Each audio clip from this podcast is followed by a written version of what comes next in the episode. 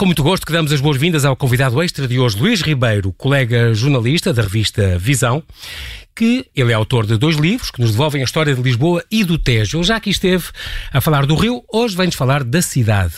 E não só, mas vem-nos falar dos recantos e originalidades, alguns heróis e vilões que a capital esconde, porque passamos e às vezes vivemos todos os dias e não sabemos, ou já nem reparamos, porque só se ama aquilo que se conhece. E porque também temos uma história ou outra mais curiosa para lhe contar. Obrigado, Luís, por teres novamente aceitado este convite. Bem-vindo de volta ao Observador. Obrigado. Uh, não posso deixar de de, começar por este assunto que está na ordem do dia. Tu, uh, em 2004, ganhaste um Prémio Nacional de Imprensa e Jornalismo pela Tolerância, uh, atribuído pelo Alto Comissariado para a Imigração e Minorias Étnicas, com uma reportagem chamada De Portugal com Amor, que fizeste na Ucrânia durante a Revolução Laranja. Aliás, uma reportagem que também te saiu uh, muito valiosa, porque ao fazer esta reportagem, se não me engano, acabaste por conhecer a intérprete ucraniana com quem casaste. É verdade. e, portanto, levaste dois prémios com esta reportagem, um para a vida toda, os dois para a vida toda, mas pronto, esse foi especialmente importante.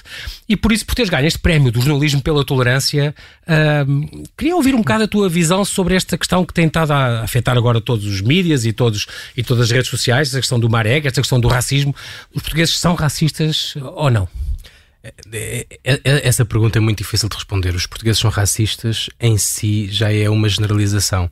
É uhum. óbvio que há muitos portugueses racistas. Não tenho estatísticas, uh, as, minhas, as minhas experiências pessoais, aquilo que eu vejo, mas também profissionais de, de, reportagens que escrevi, de muitas pessoas com quem falei, que são elas próprias vítimas, vítimas de racismo, uh, dá-me a entender que o, a entender que o racismo é, é uma coisa muito normal em Portugal.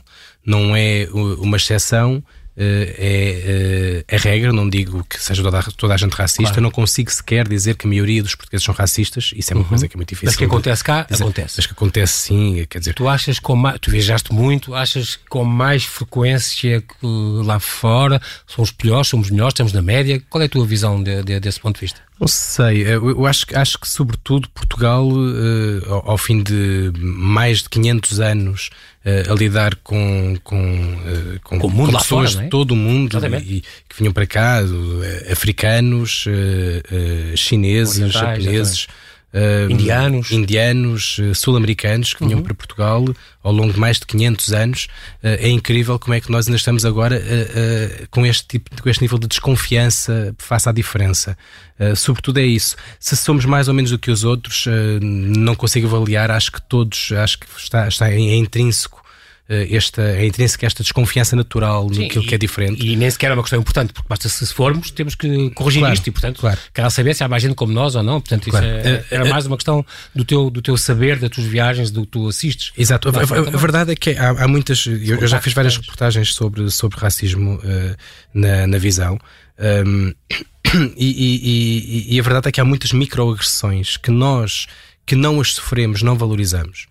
Uh, por exemplo, uma coisa já tiveste a conversa com outras pessoas, quando uh, uh, as autoridades, seja, seja a polícia ou sejam outras autoridades do Estado, nomeadamente o CEF, quando os seus agentes tratam por tu os, os, os, africanos ou outras minorias étnicas logo no primeiro contacto, logo no é? primeiro contacto e por aí fora, eu não tenho nada contra o tratamento por tu, invejo os, os, espanhóis por tratarem toda a gente por Sim. tu, mas a mim não me tratam por tu e a ti também não tratam por tu, eh, porque somos brancos. A verdade é que essas pequenas diferenças uh, existem, uh, são, eu não, mais uma vez, é muito difícil dizer que são generalizadas, mas eu já assisti a isso várias vezes. Sim Uh, e já assisti, aliás, já estive em situações em que a mim me tratavam por você ou por senhor e ao lado, e ao lado uma pessoa da minha idade cor, tratavam e por, por isso por chamavam logo por tu. E Assumiam que. Exatamente. Mas, às vezes, não sei se é por mal, mas isso revela realmente uh, como, como põe, não põe toda a gente ao mesmo nível. Quer não, dizer, revela há uma, há uma diferença, não é? Um sentimento de superioridade. Sim. É verdade. Da mesma forma como nós, temos de dizê-lo, nós sentimos, por mais que nos custe admitir, sentimos inferiores aos países mais ricos uh, aos alemães, aos holandeses, é tático, é aos ingleses. Uh, sentimos também superiores na mesma medida a, a, a outras pessoas que vêm de locais mais pobres. Exatamente, exatamente. Uh, e, e, sim, temos essa. essa, essa uh, eu lembro uma, uma, uma, história que aconteceu com um imigrante russo que recebeu aqui há uns anos, por uma reportagem que eu fiz, Porto? no Porto, que tinha uma loja de produtos de leste e que às tantas lhe entra um, um empresário português pela loja uh, a dar-lhe 5 mil euros para lhe matar a mulher que estava num processo litigioso de divórcio, e, sendo que o homem, esse empresário, não, não conhecia o empresário russo de lado portanto, nenhum. Só porque era um, um, russo, achou que ele já fazia parte de uma máfia qualquer e, portanto, Exatamente. Como tal, tinha meios para mandar matar. Exatamente. Portanto, é, é, nós estamos a um nível em que o preconceito está de tal forma enraizado que aquele homem que não conhecia o, o, o imigrante russo de lado nenhum, não conhecendo ninguém que assumiu. pudesse tratar do assunto, assumiu que, bem, vou a uma loja de produtos uh, russos e, e, vou, e, vou dar 5 mil euros ao primeiro russo que me aparecer à frente. Portanto, é este nível é de coisas que estamos a falar, é impressionante Como mesmo. tu dizes, tais microagressões que, bom, é uma coisa grave até. Sim, é, sim, sim. É, é penal, é um crime quase, não é? Claro, mas não estamos a falar, estamos a falar de coisas tão simples mas são, como... São preconceitos, são estereótipos. São estereótipos, mas quando entra um, um, um negro no supermercado, eu já assisti a isso, quer dizer, acho que já todos assistimos a isso o segurança uh, subtilmente, é, discretamente é vai atrás, atrás dele, não é? Quer dizer, uh, isso a mim não me acontece e, e imagino que a ti também não. Uh, e, e, e, há aqui um padrão. Uhum. É verdade, não digo que aconteça sempre, mas acontece e eu, eu já ouvi, sim. Luís, como é que se combate uma coisa dessas? Com educação, com campanhas, com, com informação, com pois, bons eu, exemplos. Eu, eu acho que, que, a educação é a base de tudo, não é? É como tu dizes, há 500 anos que convivemos com, pois. Com, e nós mais do que muitos povos, com, não é? Como estava a dizer, e com, com razão. Aliás, o teu livro, Era uma vez Lisboa, fala disso. Uh, já devíamos estar mais que habituados e, e, e, com, com essa, já no sangue, com esta mistura e com, este, e com esta convivência, claro. não é? Sem... Claro. Há, há mais de 500 anos, portanto, foi em meados do século XV começaram a chegar os primeiros escravos a Portugal. Um, e, e, e, se ao fim de mais de 500 anos, quase 600, já vai fazer 600 anos, uhum. ainda não aprendemos, é óbvio que a familiaridade não é suficiente para lidarmos bem com outras raças. Portanto, há, há, acho que isto só se resolve com a educação, uh, acabar com a ignorância. Uh, acabar com o desconhecimento. Um... Se calhar aquelas aulas, por exemplo, nas escolas de civismo, até há umas aulas, umas cadeiras sobre isso, sobre o cidadão e ser cidadão Sim, e claro. civismo, é isso, podia se calhar ser um bom contributo, começar claro. desde miúdos, já com... Também, também acho que há, há, a sociedade é muito estanque, eh, há muita, isto muitas vezes é também definido pela pobreza, mas a verdade é que nós temos bairros que são maioritariamente uh, uh, habitados por minorias étnicas, sejam uhum. negros, sejam ciganos ou outras, um, e que não, não conseguem subir o elevador social e, portanto, como pais para filhos, uh, não há uma grande diferença na, na, na, na, evolução social dessas pessoas. E, portanto, também não têm acesso à, à, à classe média que, que, que, que, os portugueses, a que os portugueses, a maior parte dos portugueses pertence. É que aspirar e, e não, é difícil. Exatamente, e portanto, quer dizer, uma, uma empregada de limpeza, muitas vezes a, a, a filha dela também vai ser empregada de limpeza. Quando estamos a falar de pessoas que vêm dos PALOP, por exemplo, isso é muito, muito comum. Uh, e, e, nós ainda conseguimos fazer essa transição. Isso, isso aconteceu, um, Luís, uma história incrível de uma amiga minha que visitava, creio que na Mosgueira ou num bairro assim, uh, uma visita a nível religioso, pronto, e que uh, foi com as filhas, as filhas são de miúdas brancas, normalíssimas, e que às tantas uh, estavam lá em conversas uns com os outros, a conhecer as pessoas nas várias casas, havia umas barracas também, assim, naquele, naquele ambiente, e veio uma uh, miúda de cor também, que foi ter com uma, uma das filhas dela, disse, vamos brincar as duas, vá, tu és minha patroa, manda-me manda limpar. E quer dizer, a própria brincadeira da miúda já estava imbuída, como tu dizes, esse espírito que vai estar nessa posição subalterna, digamos, uh, e queria que a outra fosse a patroa, que, como era branca, miúda branca, da mesma idade, que fosse brincar com ela, e a brincadeira era isto, quer dizer, não. não... Pois, isso, isso, isso, é, isso, é, muito triste, mas ah. realmente as, as crianças uh, fazem aquilo que veem, portanto, claro, o mundo que ela conhece é aquele, portanto, foi aquele mundo que ela quis reproduzir. A escola, se calhar, poderia mudar um bocadinho isso, a literatura, as histórias, as. Sim, mas, mas acredito que começa em casa. Claro que sim, em casa uh, os próprios pais também não têm essa experiência, nunca sim. tiveram essa experiência, não têm amigos de outras etnias, não. Sim, não dizer, se misturam, não, não, não, não se misturam, portanto, lá está mais uma vez, é uma questão de é desconhecimento. Uh, é, é, muito normal, é, é, muito comum entre, eu já ouvi, já ouvi isto, pessoas que conheço, pessoas que me são próximas, de outra uhum. geração, que, que, não, dizem que não, não, não, não gostam muito de pessoas de outras raças, nomeadamente uhum. negros, e depois quando apontam, mas apontam tens um, um, um, amigo que é, que é negro. É, não, mas esse é diferente. É o único que ele conhece. Ah, desse pronto. gosta. Não conhece mais nenhum. Uh, isso é uma coisa que, que, portanto, lá está mais uma vez. É, uh, é um estereótipo. É um estereótipo e este, esta, esta, esta forma ah, estanque da sociedade de é. não há muitas misturas. Mais uma vez, ao fim de meio milénio, é incrível ainda haver esta, esta separação tão grande entre, entre etnias. E como é que tu vês também, porque do outro lado, às vezes também há essas separações, às vezes eles próprios também não são muito abertos a conviver com, com porque acham também que os brancos ou, ou, ou os chineses ou assim também têm outro tipo de feitos e não se dão, também não se querem abrir, também não se querem. Claro. Às vezes, às vezes é mal de lado a lado, não, não, não é? Não, não é, é só. Eu, eu, eu, percebo isso, mas eu, eu às vezes eu já, já fiz reportagens na Cova da Moura, por exemplo. Eu. Uh, falei com miúdos que, que são uh, vigias. João Semedo, por exemplo, fantástico, exatamente. Exato, miúdos que, são, que, que, eram, que eram vigias do tráfico de droga, portanto ficavam nas uhum. esquinas a ver se vinha a polícia para avisar, para assobiar uh, quando vinha a polícia. E eu, eu pensei, eu se vivesse neste mundo, que vivia basicamente, eles, eles estavam o dia todo na rua, uh, não estavam acompanhados, porque os pais, coitados, estavam a trabalhar, a fazer pela vida, não tinham com quem deixar os miúdos, os miúdos cresciam na rua. Ora, cresciam na rua a ver os exemplos dos mais velhos que tinham uns sapatos de, de, de ténis Nike ou Adidas caríssimos e, e para, para, para um miúdo de 12, 13, 14 anos, tudo o que eles querem na vida é ter aqueles, uns sapatos iguais àquele. Eu não sei se eu não faria o mesmo que eles, não seria também um vigia do tráfico de droga, não é? Uh, não, não, não sou moralmente superior a eles. Claro, eu, se crescesse claro. na rua como eles crescem, com aquele naquele tipo de contexto, exemplos, naquela circunstância, claro. Naquele tal circuito fechado, eu se calhar faria exatamente o mesmo ou pior do que eles. Não tenho nenhuma garantia que não o fizesse uh, a este nível e concretamente dentro do desporto, uh, que agora foi o que, o que esta, toda esta crise, uh, achas que tens alguma noção se é mais grave, se é igualmente grave, se é igual ao, ao resto da sociedade ou ficaste surpreendido com isto ou não? Não, surpreendido não. Já tinha acontecido antes, já, já aconteceu em, em muitos sítios.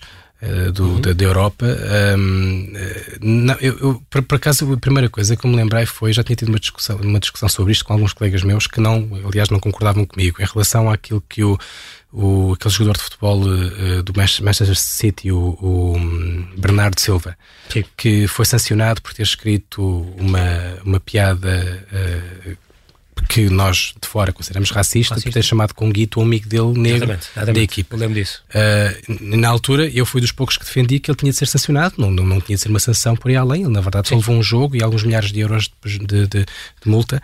Mas o que eu dizia era: nós temos problemas de racismo em todos os estados pela Europa fora. Ele tem uma conta de Instagram com milhões de seguidores. Ele podia eh, justificar a dizer que estava a falar com um amigo, mas, mas estava num local público a dar um mau exemplo no, dentro de um meio que já por si é muito problemático, e particularmente racista, que é o mundo do futebol, que é racista, é machista, é, é, é, é xenófobo, é tudo o, o, que há de pior está naquele desporto maravilhoso que é o futebol. E, e, portanto, isto de certa forma veio, veio dar-me razão neste sentido, que é os jogadores têm eh, responsabilidades, o Bernardo Silva não volta a fazer o mesmo com certeza, até porque também uh, há uma responsabilidade dos clubes e das federações de futebol também de educar, de, de formar uh, informar os seus é um influencer, ele depois chega a, claro. milhões de Ele pode dizer que estava a, falar uma, a fazer uma piada com um amigo, mas aquela piada era pública e vai ajudar a justificar muitos dos racistas que andam por esses estados fora. Exatamente. Voltamos aqui à conversa com Luís Ribeiro a propósito deste livro Era uma vez Lisboa, a extraordinária epopeia de uma cidade única ao longo dos tempos, vidas, lugares, paixões, tragédias, confrontos, conspirações, heróis e vilões. Uma edição da Esfera dos Livros. São 57 histórias que retratam um bocadinho esta cidade onde, Luís, tu adoras ser turista. Uma cidade, na tua própria cidade, tu adoras ser turista. O que é Sim. é engraçado. Passas a vida a passear ou a reparar em pormenores e olhar para coisas e depois um dia puseste a, a, as, as, mãos à obra e levaste três anos a investigar. Já tinhas conhecido algumas peças dessas e foste três anos a investigar os pormenorzinhos que ninguém se lembraria, outros já são mais conhecidos. Eu, eu já tinha uma base que vinha do, do, do, meu primeiro livro, que é As Histórias do Tejo. Do Tejo, exatamente. Também já cá, uma boa cá parte, Exatamente. Uhum. Uma boa parte das histórias já, já eram passadas em Lisboa. Uh, mas deram-me dicas para outras. Uh, eu peguei um bocadinho onde tinha ficado e depois continuei. E mesmo assim tens e reuniste uh, de certeza centenas, eu diria centenas de, de pormenores. será que um dia pensas reunir coisas que te faltam, se calhar no meio de outra edição?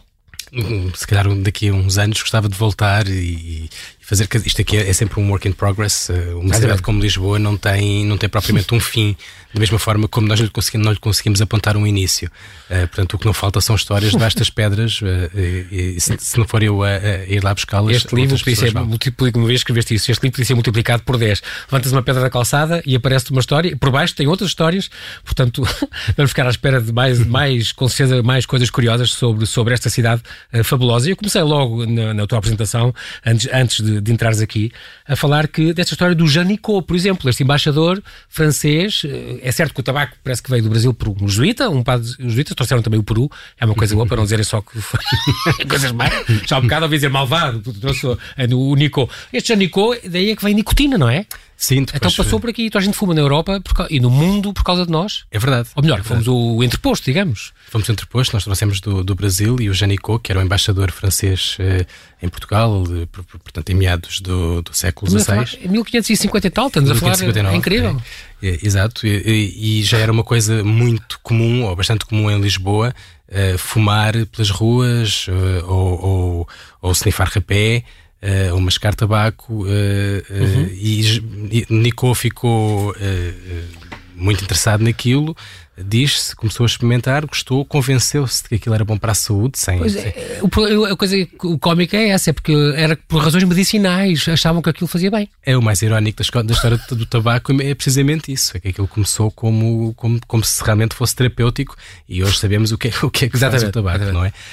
Um, ele acabou por enviar algum, algum tabaco para, para a corte francesa e, e Catarina de Medici uh, acabou por, por, por, também se, se viciar, viciar. no, no, no, no tabaco. Palavra. Uh, até o punha no chá, por exemplo.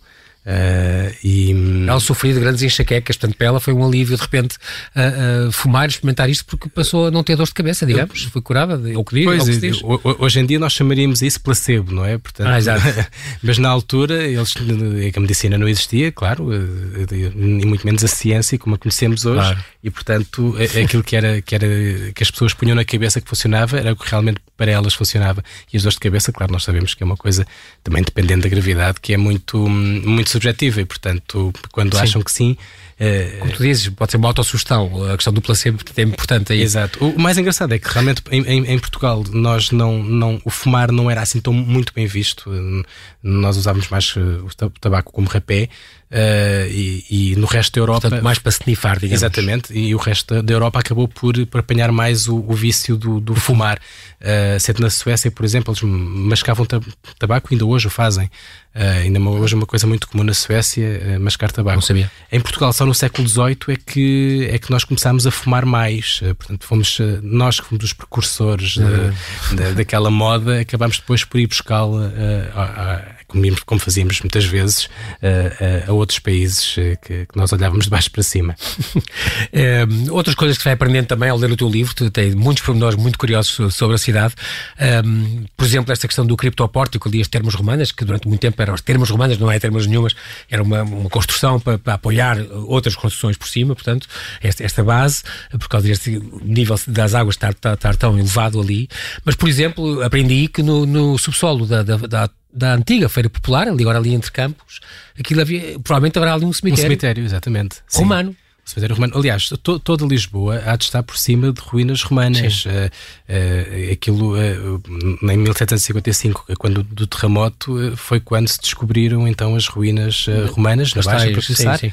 Um, e depois se foi percebendo com as obras de reconstrução, que havia toda Molisipo por baixo de Lisboa, portanto, aquela a cidade romana uh, de há dois mil anos, uhum. que, que, que, se mantém ali tão perto e tão longe, não é? Portanto, que, que está debaixo dos nossos pés e que perdida se não para sempre, pelo menos uh, a maior parte nunca voltará a ver a luz do dia.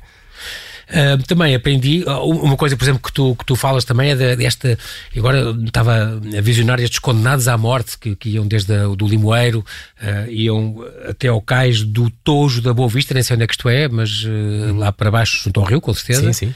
Um, e depois as execuções no, no, no Recio, conta a história deste Francisco Matos Lobo, uhum. foi o último condenado à morte. Eu achava que por acaso tinha sido o, o, Diogo Alves, mas não. Não, foi dois meses depois este, sim. Ok. É, também conta a história do Diogo Alves, mas o Matos Lobo matou uma família inteira, ele aparentemente apaixonou-se por, uh, por, uma, por uma mulher. Perdeu-se de amor. Perdeu-se de amor e, e, e, depois, no momento de loucura, matou a ela, matou os dois filhos e a empregada depois deve ter percebido, uh, a loucura passou e a racionalidade voltou, ele tentou fugir, foi para casa lavar as mãos e a roupa, toda ensanguentada, mas a, a polícia foi-lhe bater à porta porque. E já estávamos em quando? Em que altura? Isto era em mil, 1841. Pronto, então era no tempo do Piramanique, do, do uh, intendente? Pois. Um, altura sim, ele fundou, digamos, as polícias judiciárias sim, naquela altura sim. e essa investigação. Exatamente.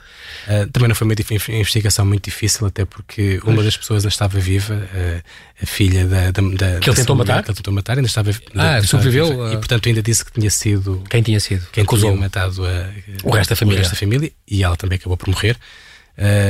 Depois, este último condenado à morte, se, se, se, não estivesse já definido que o, o, a pena de morte ia acabar em Portugal, passaria a estar, se calhar, naquele momento, porque foi um espetáculo horrível, morrendo, eh, em que. O que é a execução dele? Eles fizeram, fizeram mal as contas ao, ao tamanho da, do cadafalso uh, e. Ele foi, foi enforcado ou cortado a cabeça? Foi, foi, o, foi, foi, foi uh, enforcado, enforcado, Só que a corda era muito curta, uh, o pescoço não partiu, ele ficou ali pendurado a asfixiar, depois o carrasca tirou-se-lhe às pernas Para e ficou com o seu peso a tentar puxá-lo para baixo.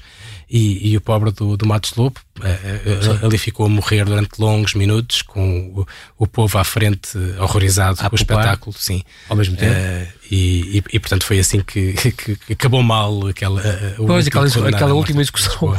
então quer dizer que o, que o, Diogo Alves tinha sido então. Uh, o Diogo Alves antes, foi dois meses antes. Uh, o, o, Diogo Alves, explicando, é que ele estava acusado de ter morto 70 pessoas no, no o assassino do. Exatamente. Estamos a falar dele. e que acabou por ser preso não por causa de nenhuma pessoa que ele atirou lá de cima, mas por causa do. Acho que tinha um assalto que correu mal e que. Um assalto que correu mal. Um filho do médico, ou não sei o que Exatamente. um assalto que correu mal em, em casa de um médico em que ele e os seus, os seus cúmplices acabaram por matar uh, uma série de pessoas. Foram apanhados e foram condenados por, por isso. Depois, mais tarde, já com o corpo frio, é que começaram a aparecer, até por, porque a polícia precisava de apontar o dedo a alguém, Uh, começaram a aparecer uh, uh, as primeiras acusações ah, do, do, do, Diogo Alves, sendo que já quando os mortos se foram acumulando na, na base do, do aqueduto, primeiro achava-se que eram acidentes, suicídios. depois suicídios e depois percebeu-se que havia ali outra coisa qualquer. Na verdade, seria alguém que, que, porque as pessoas na, na altura usavam o aqueduto para passar o Val de Alcântara. Uh, de um lado para o outro e portanto eram emboscadas, uh, alguém lhes roubava tudo e depois atirava-se lá de cima uh, para não deixar testemunhas. exatamente. para não ver delações.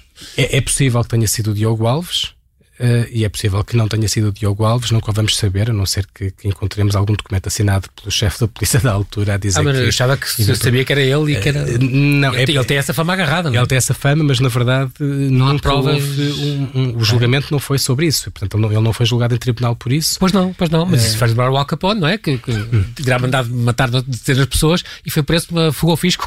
Foi a única forma de o apanhar. Exatamente. exatamente. É, apesar de tudo, este apanharam e, e, e condenaram-no à morte e ele acabou por morrer no cadafalso por, por, por, homicídio, mas não destas 70 pessoas, que a ser verdade faz dele o maior serial killer uh, português, português claro. sempre, embora pronto, serial killer no sentido em que uh, se era para, para roubar, e aparentemente era mesmo para roubar, uh, não era o homicídio em si o seu, o seu principal motivo, Uh, mas seja como for, são muitos, muitos mortos. Era incrível também que depois houve esta questão da frenologia, que depois estudava as cabeças, e a, cabeça dele ainda hoje se vê, e está, faz questão de pôr nas, nas, imagens do teu livro, a cabeça dele ainda é foi objeto de estudo na altura, temos em 1800 e tal, eles estudavam na altura os crânios, uh, como depois estudaram dos jesuítas, e estudavam as mulheres, e não sei o quê, comparavam para perceber a propensão para o bem e para o mal das pessoas, diziam que estava no crânio, uma, uma coisa ultrapassadíssima, claro. mas na altura estudava-se isso. Hoje em dia chamaríamos pseudociência, mas na altura uh, aquilo era considerado, considerado sim, ciência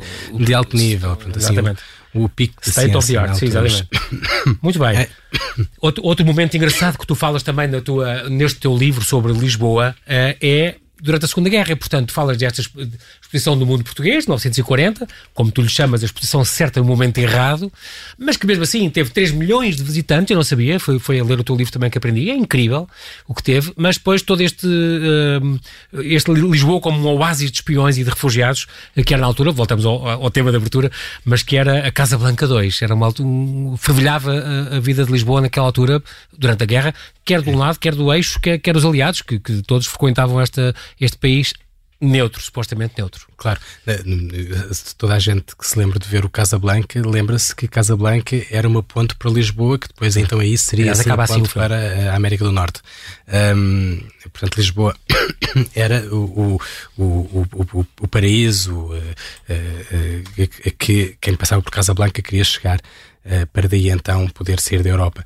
Uh, e, e Mais uma vez, nós como interposto, cá está. Exatamente. O, chefe de operações da British Overseas uh, Corporation, da, da, da BOAC, da BOAC uh, costumava dizer que Lisboa era mais Casa Blanca do que a própria Casa Blanca. Portanto, nós, nós tivemos refugiados judeus de toda a Europa, milhares que passaram e que viveram em Portugal. Aliás, uhum. culpado por deles, depois ficou cá, não é? Um, e, e aquilo foram, foram tempos muito interessantes, mesmo do ponto de vista uh, da espionagem. Uh, quer dizer, mais, mais uma história, história paralela, mas o James Bond foi. O Ian Fleming inspirou-se aqui, exatamente. O, o Casino Royale era o Casino Estoril. Exatamente. Uh, o Ian Fleming Incrível.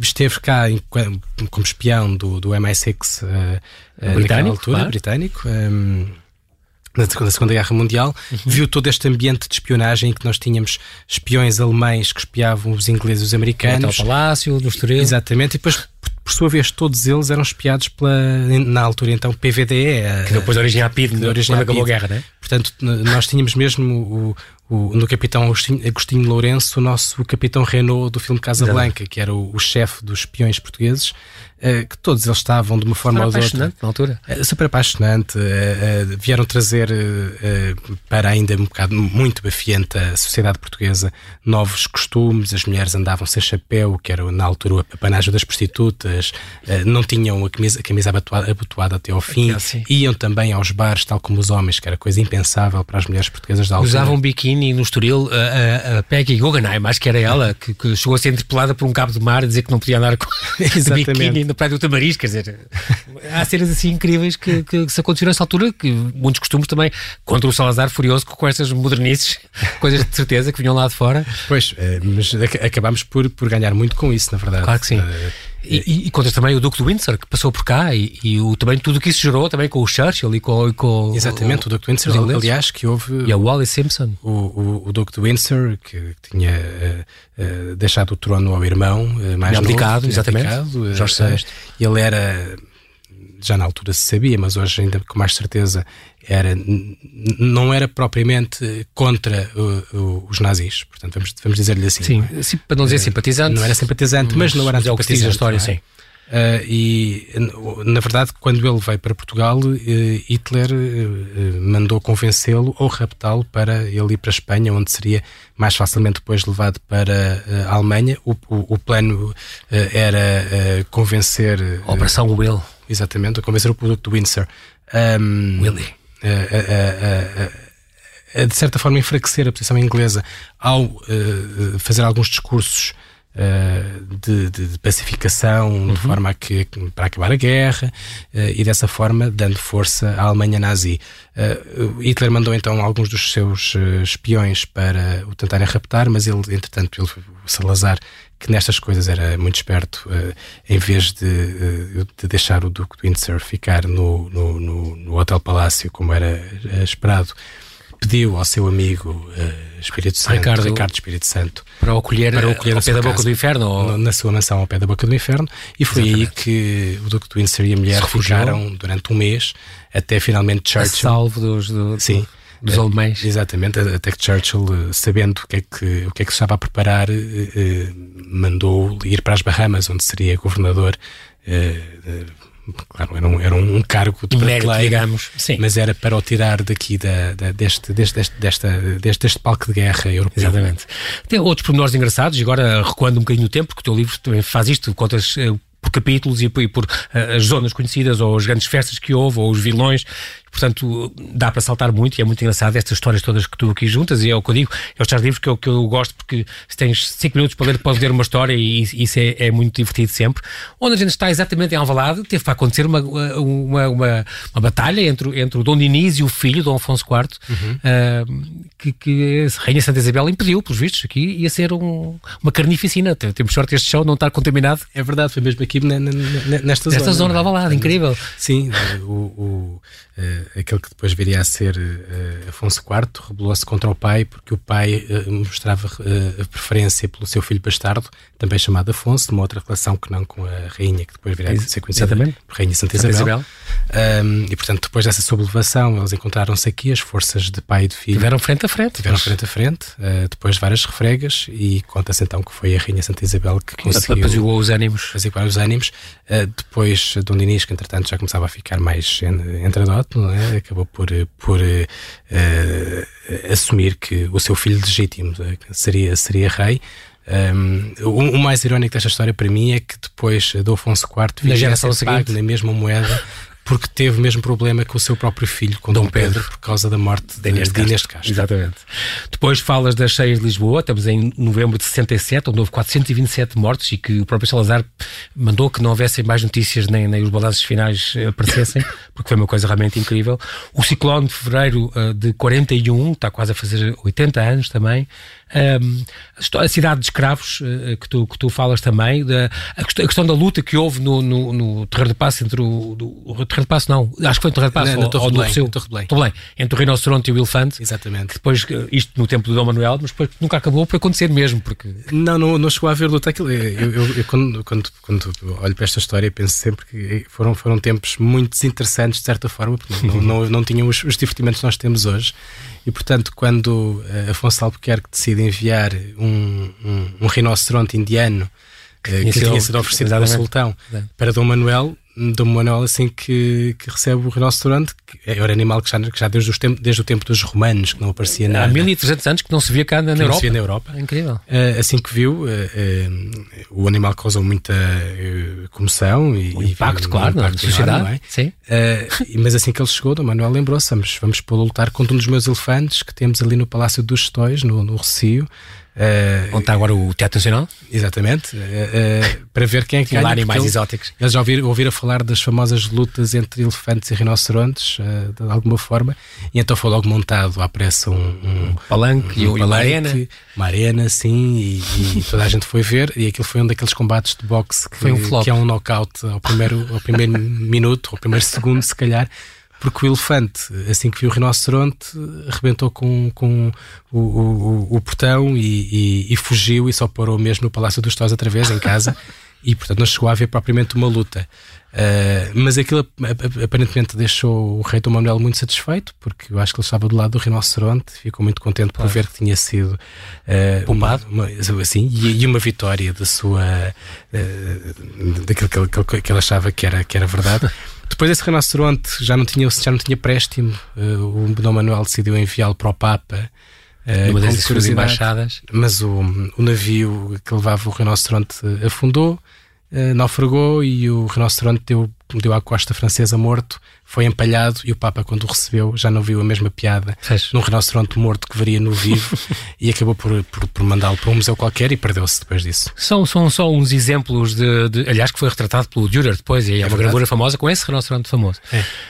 São algumas histórias, e depois ele fala também o Luís Ribeiro neste livro da história dos vikings, que também tiveram cá e que não, é um mito que ele desfaz, não usavam capacetes com chifres, isso é um, é um mito criado no século XIX, e tantas, tantas coisas que foram acontecendo por esta cidade, o Bandarra, o Nostradamus português, o atentado falhado a Salazar, os mártires da pátria, quem foram, nós passamos lá e, e muitas vezes não sabemos, a Ponte Salazar, que foi a maior ponte do mundo, fora dos Estados Unidos, quando foi inaugurada, tantos, tantos, tantos casos extraordinários uh, que vale a pena conhecer ao ler uh, este livro, Era uma vez Lisboa, escrito pelo Luís Ribeiro. Infelizmente já sabes como é que é, Luís, não temos tempo para mais, quero-te agradecer mais uma vez por teres partilhado aqui no Observador estas tuas histórias sobre Lisboa. De certeza, conhecendo estes teus dois livros, passamos a amar mais a nossa, a nossa capital e este, este rio e a não passar tão distraídos no, pelos seus espaços e a querer conhecer outros que não sabiam.